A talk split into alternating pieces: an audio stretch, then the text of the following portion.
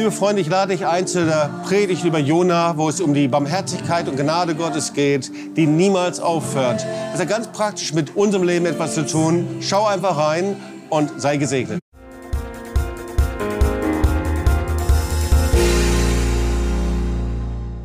Ich hatte überlegt, wie ich diese Predigt beginnen soll. Und da fiel mir ein Buch ein, ich glaube, das war einer der ältesten und ersten Bücher, die ich überhaupt gelesen habe. Das hieß Das Kreuz und die Messerhelden. Kennen das einige von euch? Ja? So, das Kreuz und die Messerhelden, das ist die Geschichte von David Wilkerson in New York. Ähm, wie er der Gangs evangelisiert hat und einfach dort äh, den Drogenabhängigen gedient hat.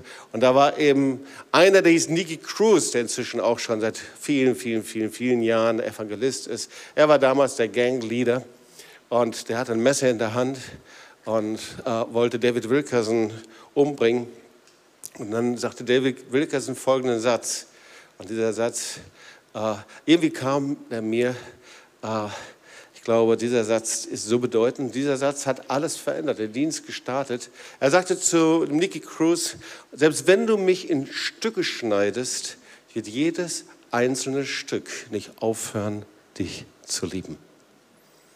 Und das war der Start der Transformation einer ganzen Gang und eines Viertels. Daraus ist ein wunderbarer Dienst entstanden. David Wilkerson ist einer der Leute, die der Herr sehr, sehr mächtig und sehr stark gebraucht hat. Und jetzt spanne ich den Bogen von David Wilkerson zu einem Freund, den ich auch sehr liebe und den du liebst. Und ich bin selber überrascht, dass ich nochmal über ihn predige. Ich habe gedacht, letzten Sonntag hätte ich es abgeschlossen, aber dieser Freund heißt Jona. Und immer wenn man über Jona predigt, irgendwie passiert es doch, dass jeder hat echt eine, fast eine eine Predigt. Also hinterher kamen einige zu mir und haben gesagt, Jobs, und das ist noch wichtig und das ist noch wichtig über Jona und dieses und jenes. Und das ist auch gut so, weil das ist eben so, so ein, ein Beispiel, das ist eben so bildhaft, da kann man wirklich was mit anfangen. Ich glaube aber, dass der Herr dir etwas weitergeben möchte. Und äh, Deswegen werde ich erstmal einige Verse vorlesen und zuerst erscheint es dir vielleicht, dass es so ein bisschen aus dem Zusammenhang gerissen ist, aber dann wirst du verstehen, worum es geht und dann hinterher kommen wir dann nochmal auf David Wilkerson und Nicky Cruz zu sprechen. Einverstanden? Also Jonas 4, 1 bis 4. Und wir fangen mit dem Vers 10 an. Als Gott sah, dass sie von ihren schlechten Wegen umgekehrt waren, bedauerte er, dass er ihnen Unheil angedroht hatte. Also hier geht es um Ninive und verschonte sie. Doch Jona wurde darüber sehr böse und zornig. Er beklagte sich beim Herrn, ach Herr, habe ich das nicht schon gesagt, bevor ich von zu Hause aufbrach? Deshalb bin ich ja fortgelaufen nach Tarsis. Ich wusste, dass du ein gnädiger und barmherziger Gott bist, dass du geduldig und voller Gnade bist, weil du das Unheil bedauerst. So mach nun meinem Leben ein Ende, Herr ich will lieber sterben, als zu leben. Und der Herr antwortete ihm, ist es recht, dass du deshalb so zornig bist? Also es ist keine Predigt über Zorn. Erstmal so eine Einleitung. Übrigens, äh, über Jona wird eben in der Synagoge meistens am Versöhnungstag, im Yom Kippur, wird diese Geschichte gelesen. Diese Geschichte passt dahin.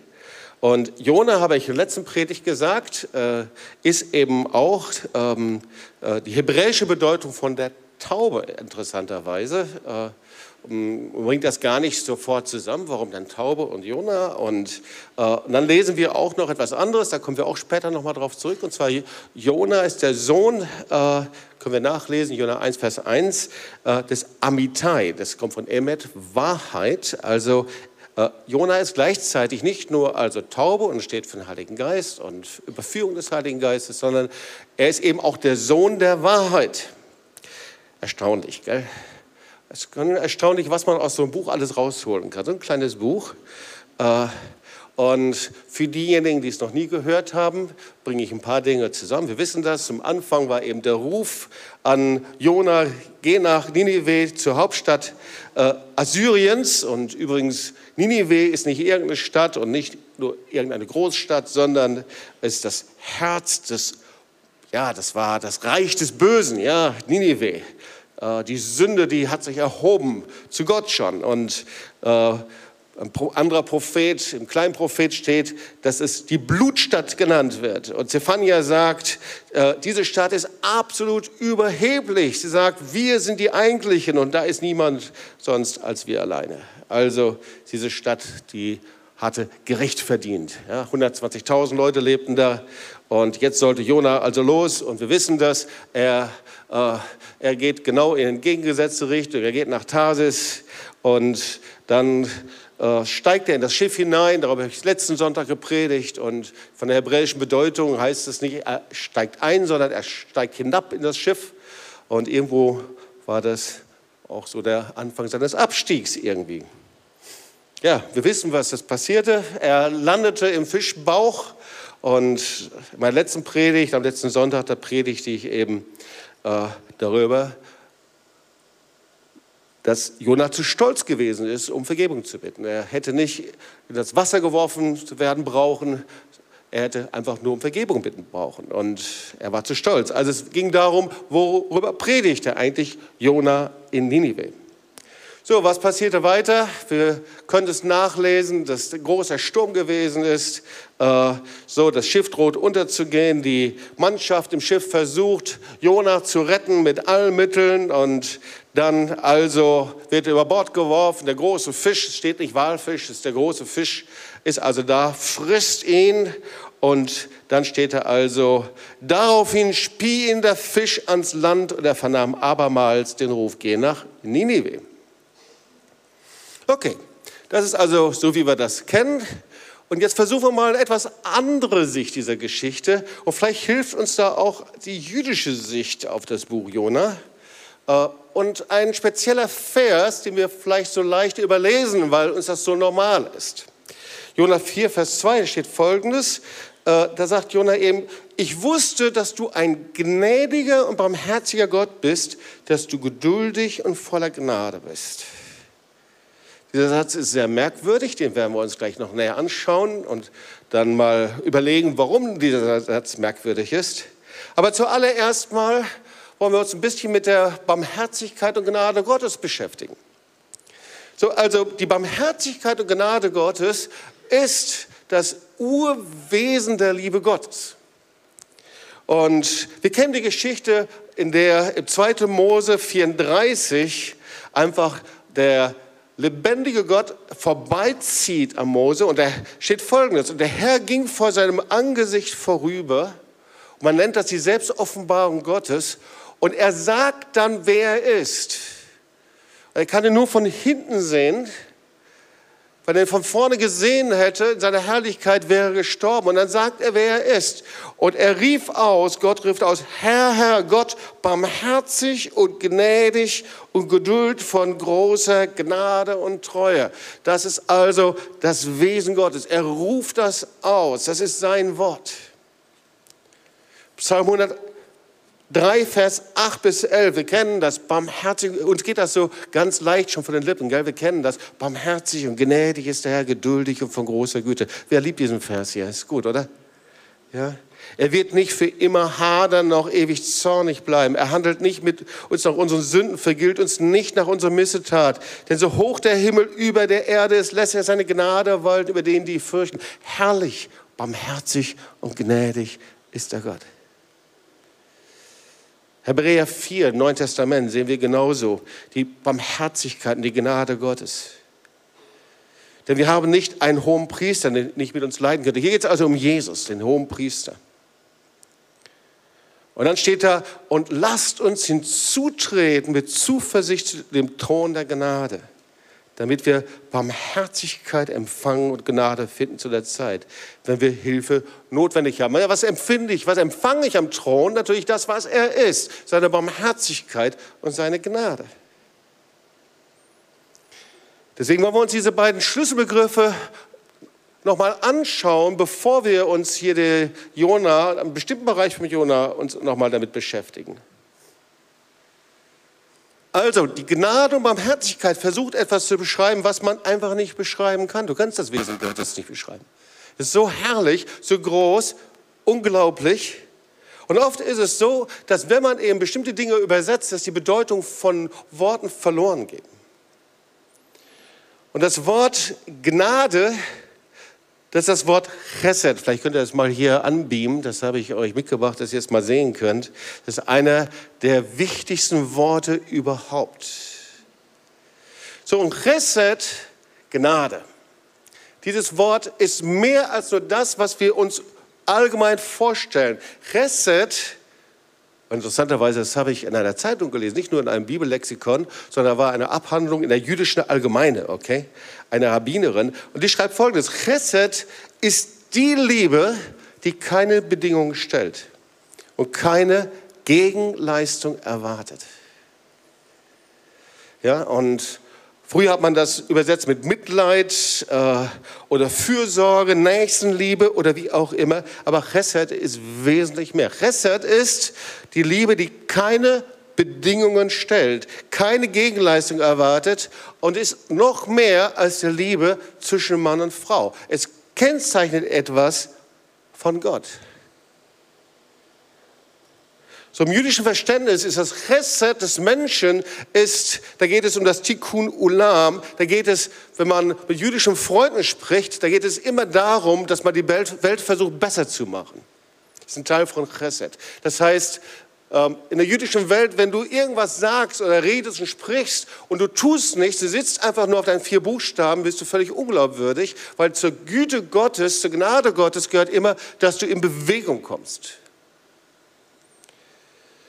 Und die Chesed Gottes ist eine der grundlegenden Eigenschaften, wie Gott beschrieben ist. Sie ist absolut, sie ist uneingeschränkt. Und vor allen Dingen, diese Gnade Gottes hat eine Eigenart, die kann niemals aufgehalten werden. Sie kann niemals zurückgehalten werden. Diese Chesed Gottes kann niemals beendet werden. Es gibt niemals einen Punkt, an dem man sagt, so, jetzt ist Stopp. So viel zum Chesed. Und das zweite Wort, Barmherzigkeit, das kennen wir aus einigen Liedern, die wir singen, dieses Rachamim. Haben wir ein anderes Wort hier, Rachamim, Barmherzigkeit. Und wie beschreibt man Barmherzigkeit? Vielleicht geht es dir ähnlich wie mir, dass wir diese Worte hören und das löst nicht so sehr viel aus. Und wenn es das Wesen Gottes beschreiben soll, dann kommt nicht so sehr viel bei uns an. Jesaja 49, 15. Gott spricht, kann auch eine Frau ihr Kind vergessen, dass sie sich nicht erbarme über ihren leiblichen Sohn. Könnt es nochmal ganz langsam euch anhören über, über Barmherzigkeit. Und wenn sie denselben vergäße, so will ich doch nicht deiner vergessen. So, also hier der Prophet Jesaja versucht Barmherzigkeit zu beschreiben und er sagt, kann eine Mutter das Kind vergessen, kann eine Mutter das Kind vergessen, wenn es einigermaßen normal ist? Ganz sicher nicht. Und selbst wenn die Mutter das vergessen würde, sagt der Herr, so will ich dich immer noch nicht vergessen. Also wir sehen hier, der Jesaja versucht, um Worte zu ringen. Er versucht, die Barmherzigkeit Gottes zu beschreiben, er versucht, etwas darzustellen, was überhaupt nicht darzustellen ist. Die Barmherzigkeit des Vaters ist so unfassbar groß, dass du sie nicht mehr mit Worten beschreiben kannst. Und in Epheser 2, Vers 4, da steht, Gott der reich ist an Barmherzigkeit. Barmherzigkeit ist nicht nur Mitleid. Barmherzigkeit ist nicht, dass irgendwie du zerfließt und was Gutes tust. Barmherzigkeit ist ein Riesending. Das stellt das ganze Universum auf den Kopf.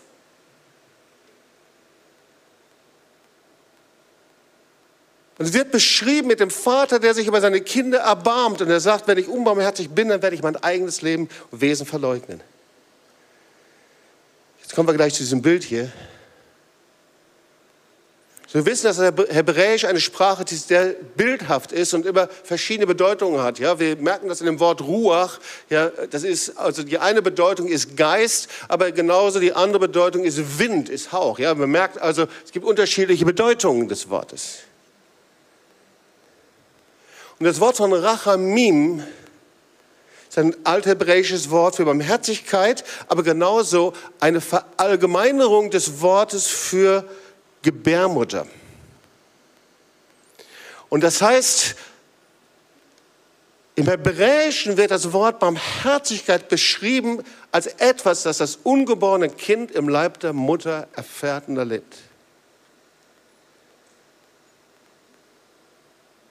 Die Wärme, die Geborgenheit, Fürsorge, Schutz, absolutes Vertrauen, innige Verbundenheit. Das ist das, was das Kind innerhalb der Mutter, der Gebärmutter erlebt. Das ist das, was beschrieben wird von Barmherzigkeit. Ich kann mal das Bild jetzt zeigen. Ich habe es zuerst kitschig gefunden. Und das zeigt die Mutter und das Kind.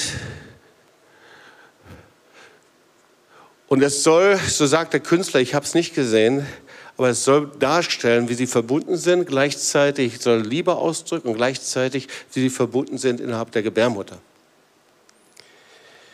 Und ich habe das bewusst, kannst es hier wegnehmen, versucht dir mal zu zeigen, weil unser Geist hat unglaubliche Probleme, Barmherzigkeit Gottes und Gnade Gottes zu begreifen und zu verstehen. Das Wesen der Liebe Gottes ist, dass sie von niemandem aufgehalten werden kann.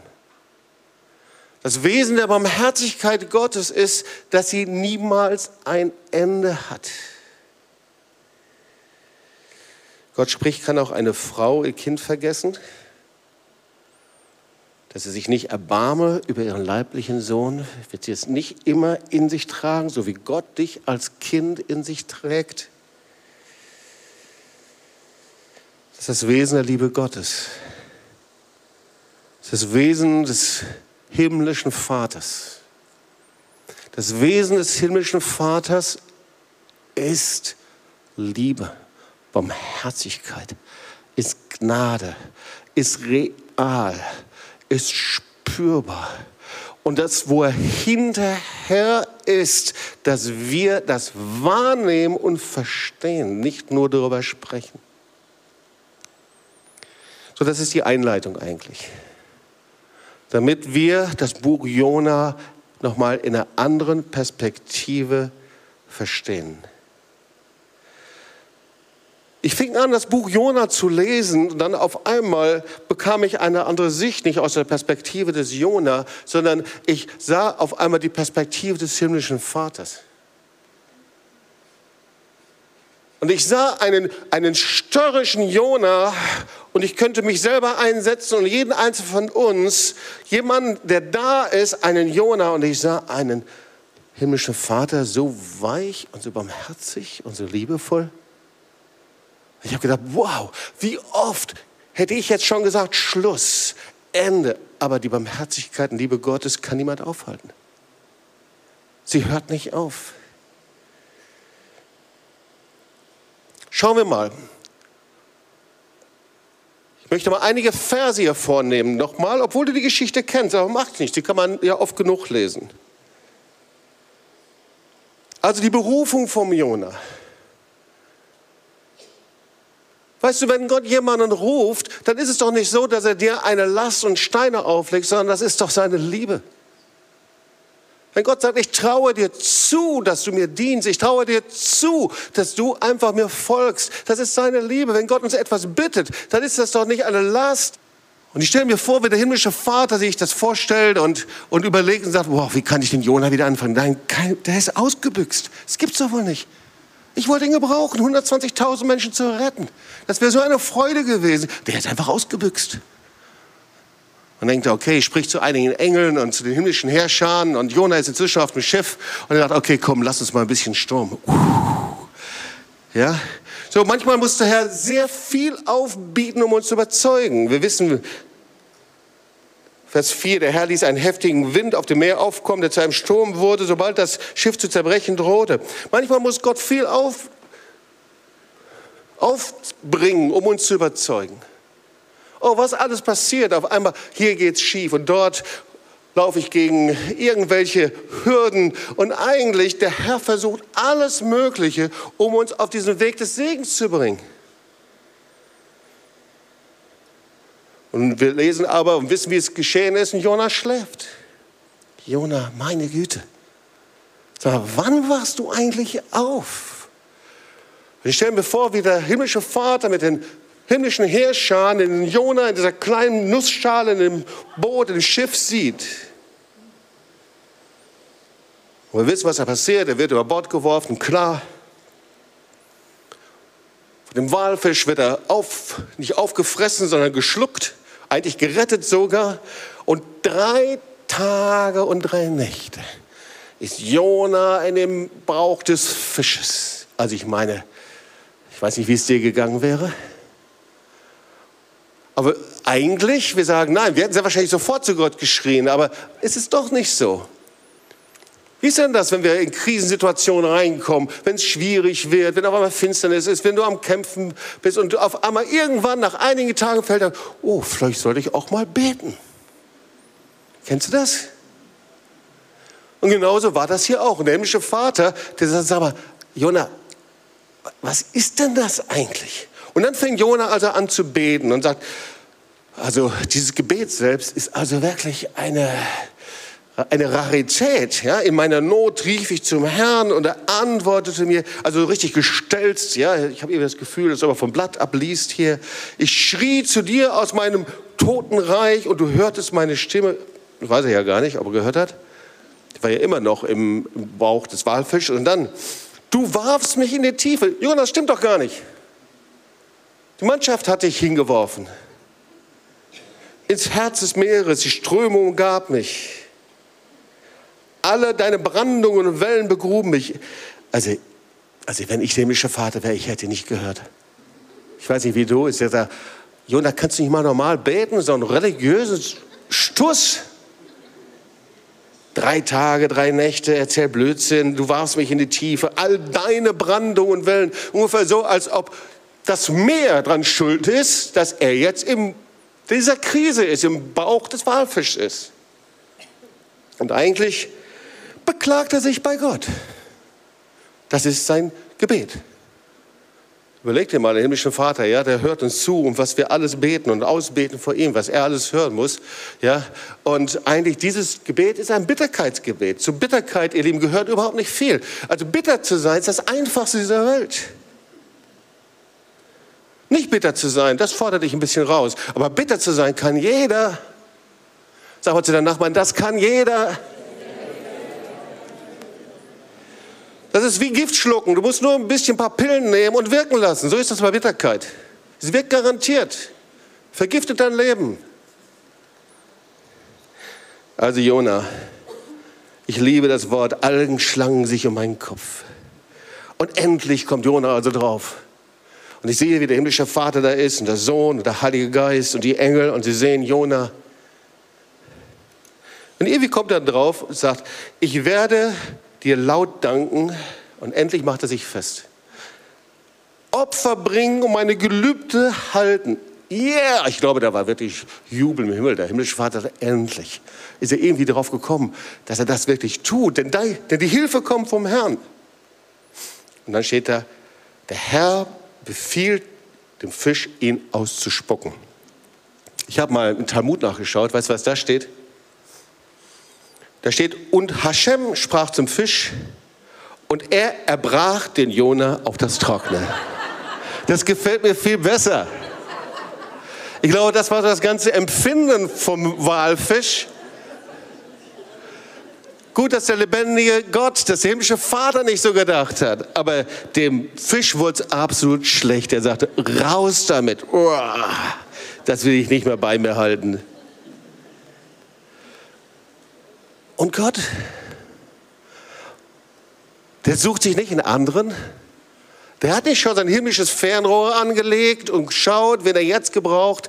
Nein, Jona. Dieser Sturkopf, dieser Trotzkopf, dieser Typ. Jona 3, Vers 3, diesmal gehorchte Jona. Diesmal gehorchte Jona. Ist das nicht schön? Vater, du sollst dich freuen, diesmal gehorcht er. Ist doch schön, wenn er irgendwann mal gehorcht. Übrigens, 80 Prozent Gehorsam ist 100 Prozent Ungehorsam. Wir sind ja so Experten, ja, dass wir sagen, Herr, weißt du nicht, wo ich dir gehorsam war? Da und da und da. Der Herr sagt, mm -mm. sehr schön. 80 Prozent Gehorsam gegenüber dem Wort Gottes ist 100 Prozent Ungehorsam. Auf jeden Fall, er geht.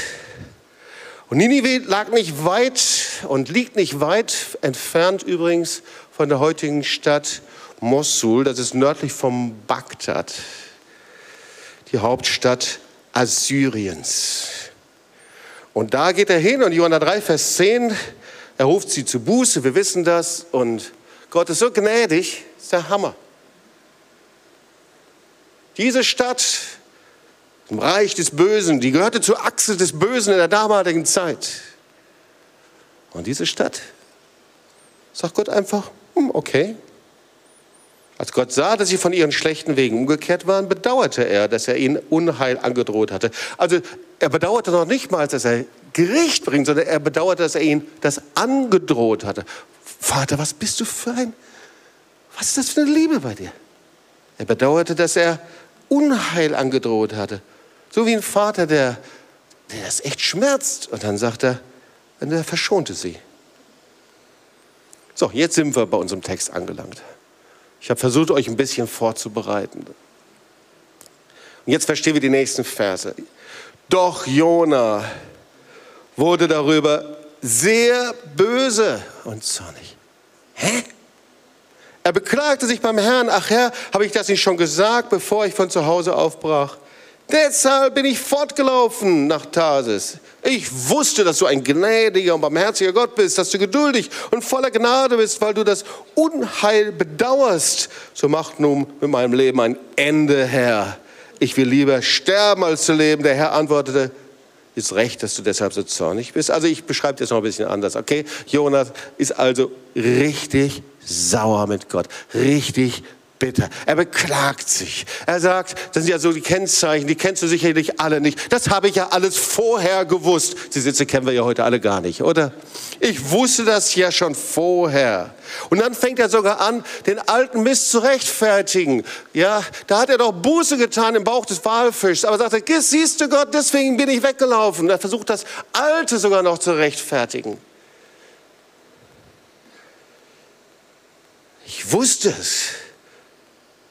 Und dann will er schon wieder über Bord springen. Also ich weiß nicht, das ist eine Masche bei dir, Jona. Viermal in diesem Text sagt er, okay, ich will lieber tot sein. Jona, ich will lieber gehen. Ich will, Jona, bitte. Hör mit dieser Manipulation auf. Das ist Erpressung. Das würde ich sagen. Wir sagen, Jona, halt endlich mal die Luft an. Aber Gott sagt, Vers 4, Jona, sag mal, findest du das okay? Das ist alles, was er sagt. Findest du das okay? Ist es recht, dass du deshalb so zornig bist? Das wirft mein ganzes Bild durcheinander. Himmlischer Vater, du hast doch alle himmlischen Herrscher zur Verfügung. Könntest du nicht mal jetzt Jona fesseln und kleben, knebeln?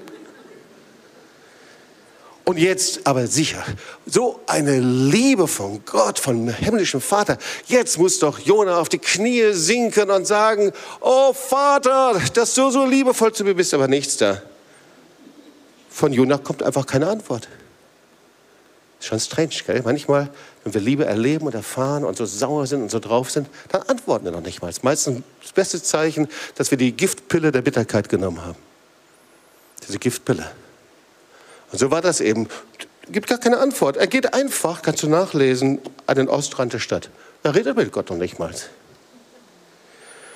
Und dort setzt er sich hin und er wartet auf das gerechte Urteil. Hä? Jona, du glaubst Gott nicht, dass Ninive ungeschoren davon kommt? Nee, glaube ich nicht. Ich möchte gern, dass Ninive gerichtet wird, sagt Jona. Und deswegen macht er sich außerhalb bequem und er wartet einfach auf den Untergang der Stadt. Also wenn ich der Herr wäre, als Jonas spätestens da hätte ich mir wenigstens jemand anderen ausgesucht. Aber der himmlische Vater, das ist unglaublich. Weißt du, was der macht? Also ich hätte zumindest in Jonah irgendwie so einen kleinen Schreck eingejagt oder so. Aber nichts da. Der sitzt da und der himmlische Vater lässt einen Sonnenschirm wachsen. Das passt übrigens auch zum Sommerurlaub. Ja? Ein Sonnenschirm über seinen Kopf. Und da lehnt er sich zurück und er möchte jetzt sich zurücklegen und dieses apokalyptische Spektakel einfach genießen. Ja, wie beim Game. Ja, was passiert jetzt hier?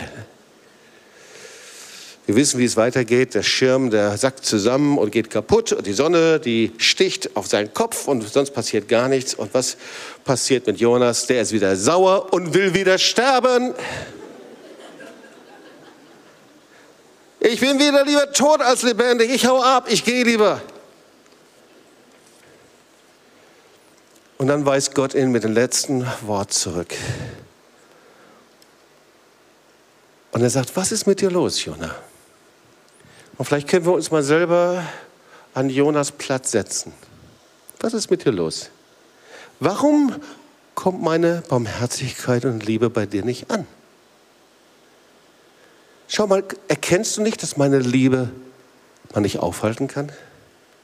Guck mal, bei dir reicht schon ein kaputter Sonnenschirm. Dann bist du schon so zu und dicht und zweifelst an allen Verheißungen, allem, was ich dir hier gegeben habe. Vielleicht ist es nicht ein kaputter Sonnenschirm, vielleicht ist es ein kaputtes Auto. Oder irgendwas anderes kaputt. Das vermiest dir deinen ganzen Tag. Gottes Liebe und Herzlichkeit, vergiss es. Vielleicht bis zum Gebetsabend wieder, dann, wenn die Claudia das gut leitet, dann komme ich wieder vielleicht auf die Reihe.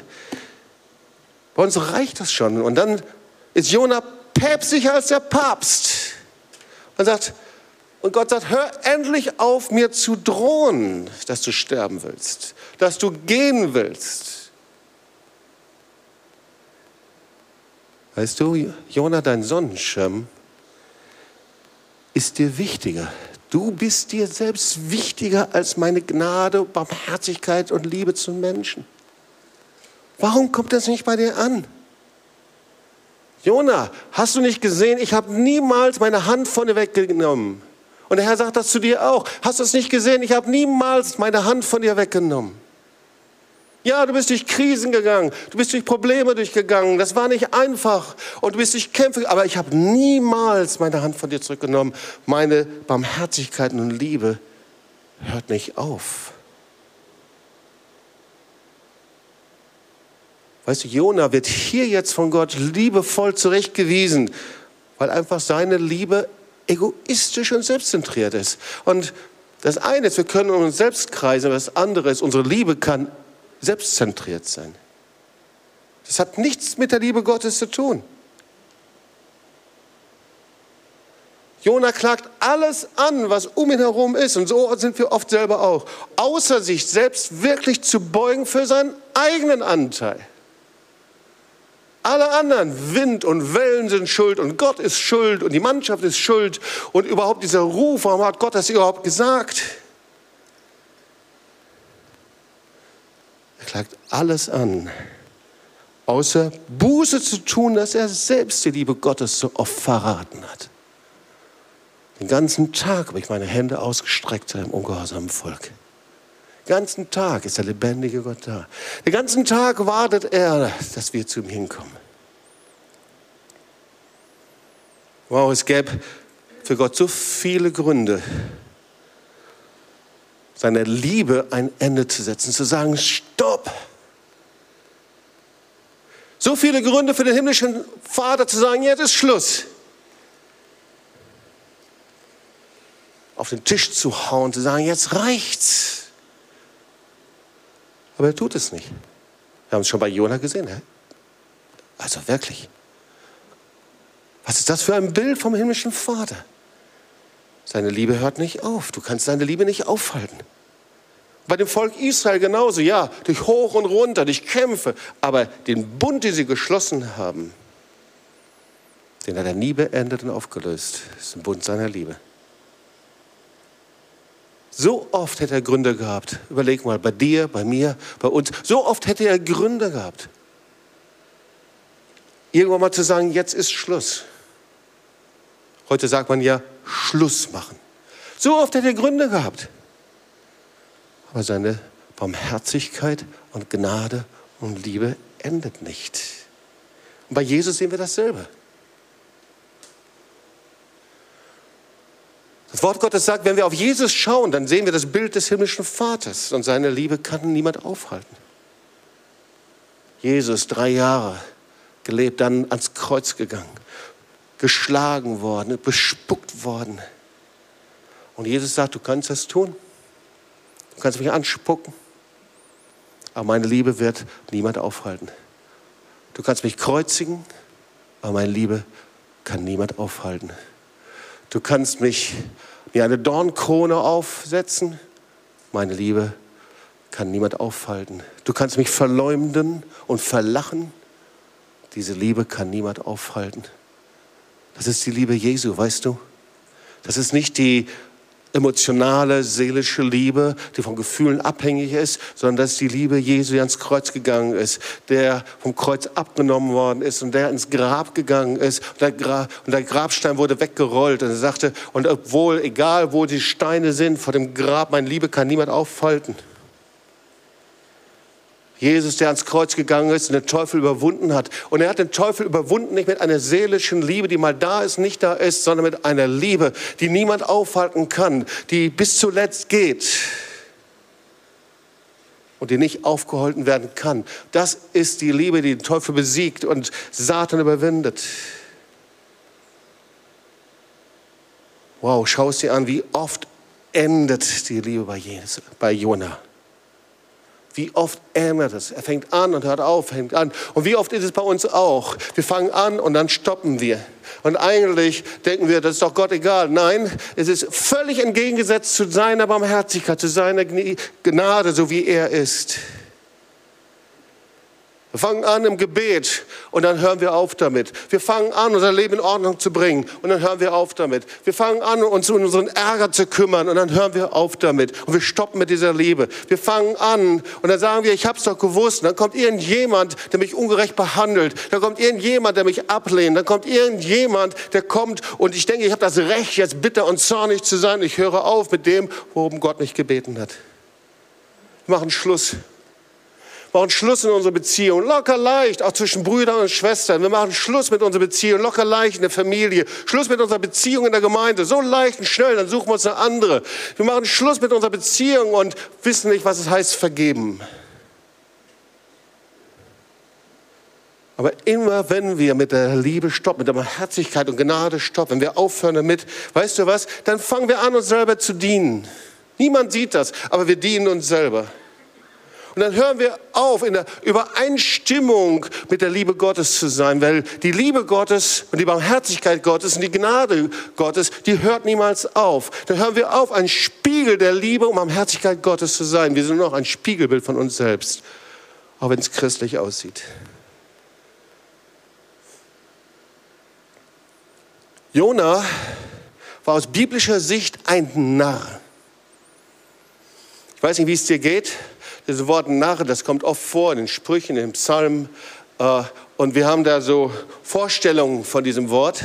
Dieses Wort Narr, da haben wir sofort eine Vorstellung von Karneval und Narren, aber Gott sieht das völlig anders.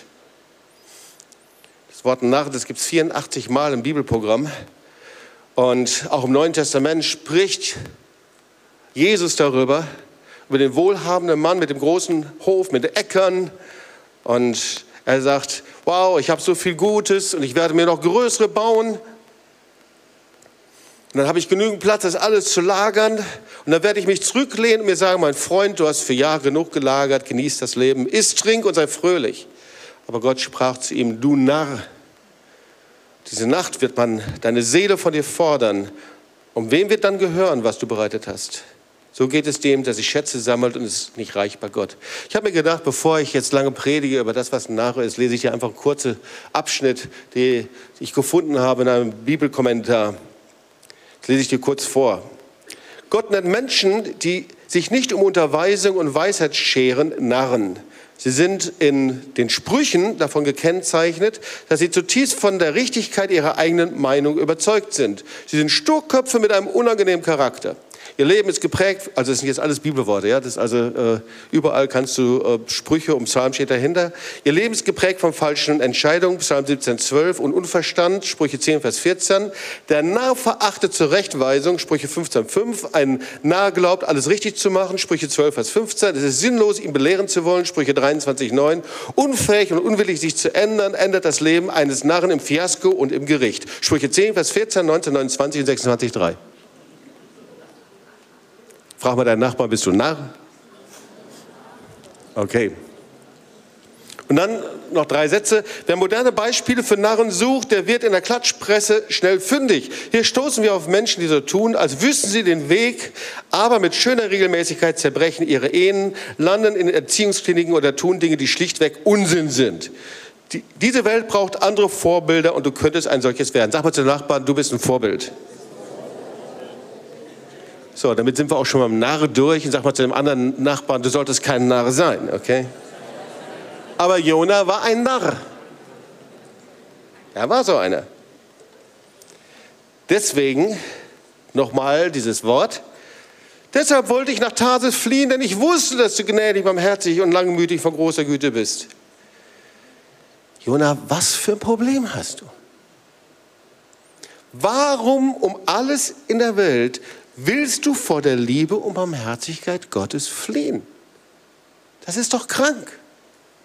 Das ist doch schräg. Du solltest doch das genießen, die Liebe und Barmherzigkeit Gottes. Woher kommt dein Problem?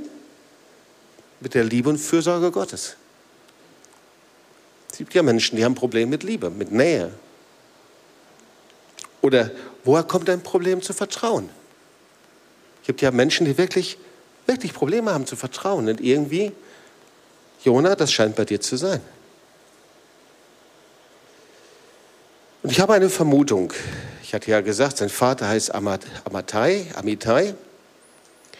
Zweite Könige 1425, da steht, ähm, das war eben der Prophet, der von Gad Hefer war. Ich habe nicht mehr über ihn gefunden, aber es war zumindest der Vater war ein Prophet und er hieß Wahrheit. Ich weiß nicht, wie die Wahrheit aussah und was es ist, aber irgendwie, wenn ich so alles zusammenkratze und meine gesammelte Seelsorgeerfahrung der letzten 65 Jahre zusammenkratze.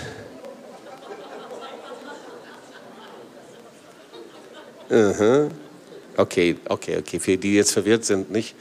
Wie viel sind es? Meine Frau sagt es mir gleich. 45, 50, 60, 35, ja, 35 Jahre. Also letzte 35 Jahre zusammenkratze. Also da weisen doch alle Kennzeichen darauf hin, dass Jona einfach ein richtig fettes Vaterschaftsproblem hast. Ein Vaterschaftsproblem.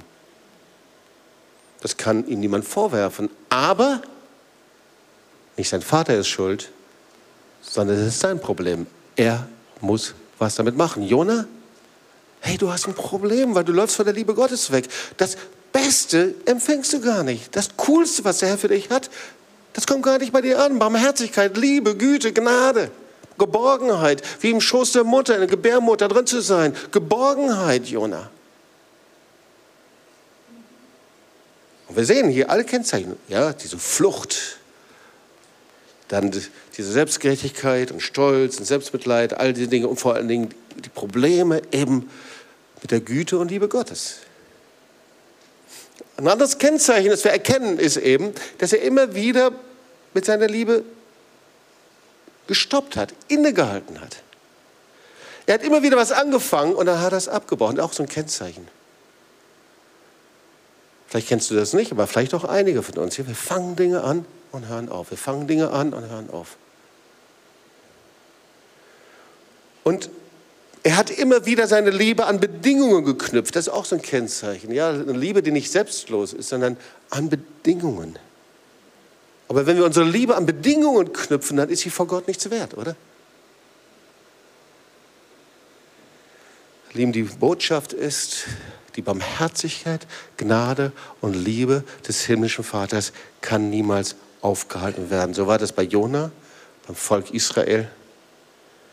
So war das bei Jesus, der ans Kreuz gegangen ist. Diese Liebe konnte niemals zurückgehalten werden. Und weißt du, diese Liebe am Kreuz von Golgatha, das ist keine Liebe für Narren. Es ist nicht eine, ein Gefühl für Menschen, die auch noch ein gutes religiöses Gefühl haben wollen, sondern diese Liebe ist geboren am Kreuz. Es kann keine andere Liebe sein als die Liebe, die Jesus erwiesen hat. Diese Liebe ist nicht seelisch. Weil alles, was aus unserer Seele heraus geboren ist, hat immer etwas mit uns selbst zu tun, will immer etwas für uns selber bekommen. Diese Liebe ist auch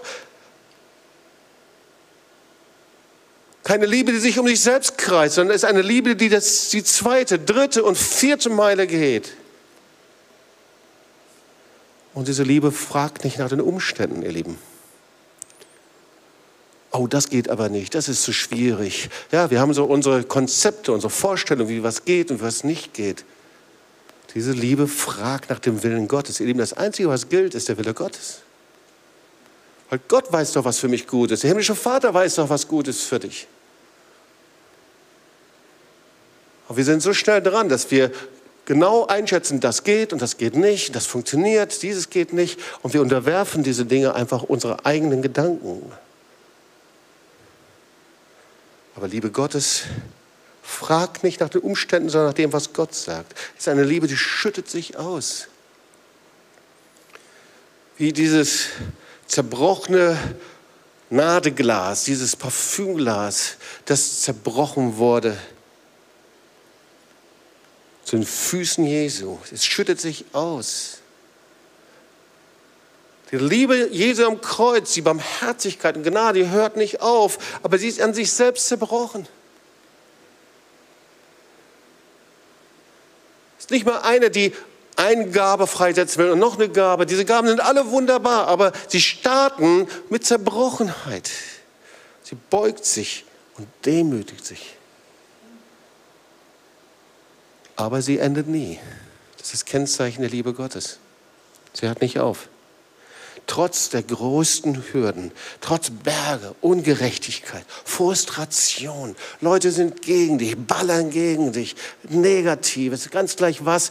Oder du versagst, die Dinge gelingen dir nicht, du klagst dich selber an. Aber diese Liebe hört niemals auf. Und das ist die Liebe, die Sünde und Hölle und Tod überwunden hat. Sie hört nicht auf.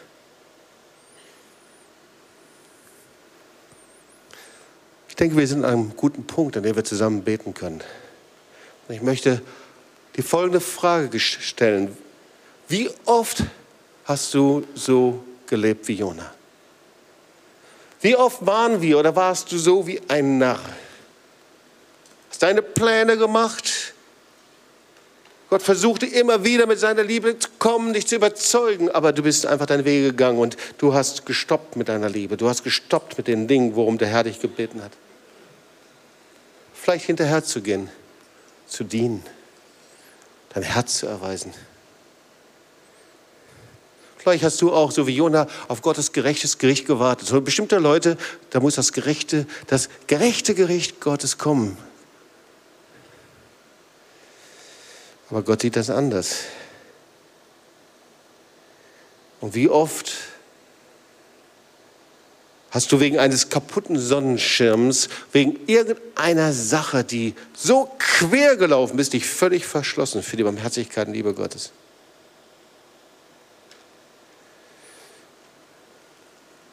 Und das ist die Botschaft. Ich habe ja von David Wilkerson erzählt. Und Nicky Cruz, wenn du mich zerschneidest, wie jedes Stück, nicht aufhören, dich zu lieben. Das trägt etwas von der Liebe Gottes, die nicht aufhören kann. Denk mal kurz drüber nach. Wo bist du mit deiner Liebe immer wieder stehen geblieben? Wo haben wir sie, hast du sie entzogen? Wo hast du aufgehört, auf den Tisch gehauen und gesagt, jetzt reicht's? Und das völlig anders gelebt als der himmlische Vater. Die Liebe des himmlischen Vaters ist die Liebe, die wir bei Jona sehen. Unfassbar. Und wenn es bei Jona ist, dann doch auch bei dir, oder nicht? Voller Hingabe, voller Gnade, voller Barmherzigkeit. Aber sie hört nicht auf. Sie kann nicht aufgehalten werden. Meine Lieben, das ist die Botschaft über Deutschland. Das ist die Botschaft über Tübingen. Das ist die Botschaft über alle Widerstände. Das ist die Botschaft über Polen. Das ist die Botschaft über alle Bereiche, wo es Kämpfe gibt.